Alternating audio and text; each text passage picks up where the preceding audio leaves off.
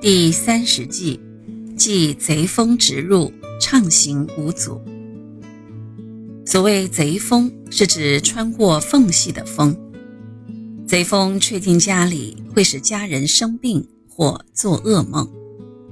这个宅相说法确实具有其特殊的意义，因为到今天，贼风能够进入的家，必是老朽化的住家。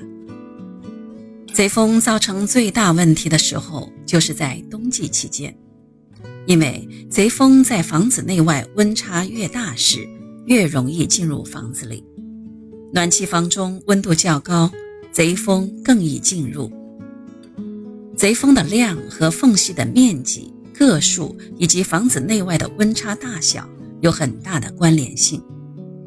如果一个房子里有两个以上的缝隙，则贼风就更加畅行无阻了。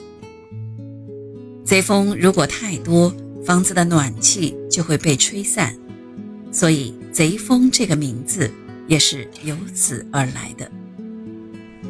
出现缝隙的原因，大部分都是因为窗户或其他建材的结合处接触不良，尤其是木质建材，由于暖和、干燥、伸缩的关系，特别容易出现缝隙。另外，墙壁过于干燥时，也会和支柱分离而形成缝隙。近年来，门窗的建材大都采用金属性的制品，因为金属建材具有提高气密性与隔音的特征，所以很受欢迎。金属建材中，以铝制品最为普遍，因为价格便宜、相装容易、取拿也非常方便。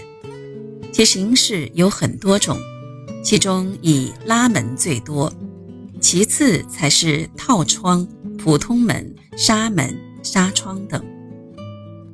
平常人们所说的铝门窗，是包括门和窗两部分的建材，而且都要镶上玻璃。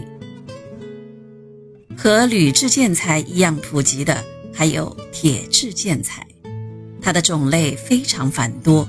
都具有耐久性、耐火性以及隔音的效果，长处很多。不过反过来，它也有一些缺点，也就是太沉重、容易生锈等。为使它不生锈，在管理上就非常麻烦。所以，铁质建材用在住宅上还是颇有难处的。